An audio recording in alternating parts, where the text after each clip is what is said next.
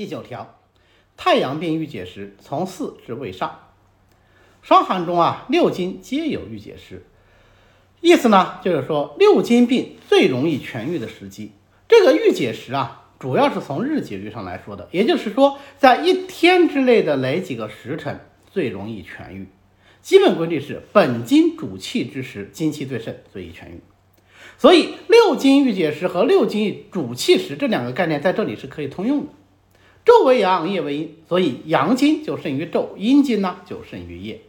阳主动，阴主静，所以阳经主时比较长，阴经主时呢就比较短。但每经的主时啊，其实都是三个时辰。这样的话，阴经主时就必须要有所重叠了。按照《伤寒论》的记载，相邻的两个阴经主时啊，它重合有两个时辰，所以三阴经加在一起呢，就只有五个时辰啊。三阳经呢，就三三得九，有九个时辰。这样加在一起就是十四个时辰。由于清晨阳气渐升，阴阳相交的时候，又有两个时辰是阴阳重合的，所以六经合在一起呢，就正好是十二个时辰。太阳经它的精气最盛，跟天地之间的阳气相对应呢，就主一天之中阳气最盛的时候，午时。午时前后各加一个时辰，那就是从巳时至未上了。需要指出的是啊，古人计时一个时辰，它分成三个部分：上、正、下。所以未上也可以理解为未时的前半个时辰。但是在六经预解时，并没有相对应的未下。所以一般来说，我们认为这里的未上指的就是整个未时，而不是未上时。阳气至盛之后呢，就渐趋下降。这个时候阳明为和啊，所以接下来的三个时辰。申酉戌就是阳明主时，那这个时段正好也是太阳由白色逐渐变红的时段，所以呢被称为日不时。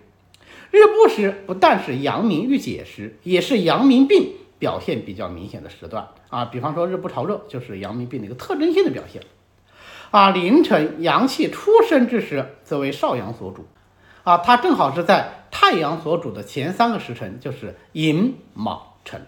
那这样分析啊，就很容易理解三阳经预解之时啊。上午归少阳管，是从太阳出生的寅时开始的三个时辰，然后以午时为中心的三个时辰，阳气最盛，那就是太阳经的主时。接下来的三个时辰，太阳逐渐的落下去了，阳气逐渐的收敛了，那就是阳明经的主时。阴经也很简单啊，太阴经气最盛，所以主一天之内阴气最盛的时候，子时。前后各加一个时辰，那就是亥子丑。三阴经主时分别重合两个时辰，所以阴气稍微弱一点的少阴经主时就是子丑寅。接下来阴气进一步的减弱，而阳气已经蕴含着生机，那就是厥阴主时的丑寅卯。厥阴主时的后两个时辰，同时也是少阳所主之时，这个呀，充分反映了这个时间段阴阳相交的特点。反映在临床上，就表现为厥阴少阳的病，它表现最为变化多端，不但是症状表现比较繁杂，而且它的病机演变呢，它的方向也非常多。三阴经主时比三阳经主时更好记忆啊，只要记住中间的那个时辰就可以了。按照太阴、少阴、厥阴的顺序，就分别是子时。丑时、寅时，好，那今天的内容呢，我们就讲到这里。我最近呢出了一本新书《一起读内经》，这本书呢以比较浅显的语言讲解了《黄帝内经》里的主要内容，还是比较贴合临床实用的，在全国各大书店和网络书店均有销售啊，谢谢大家去支持。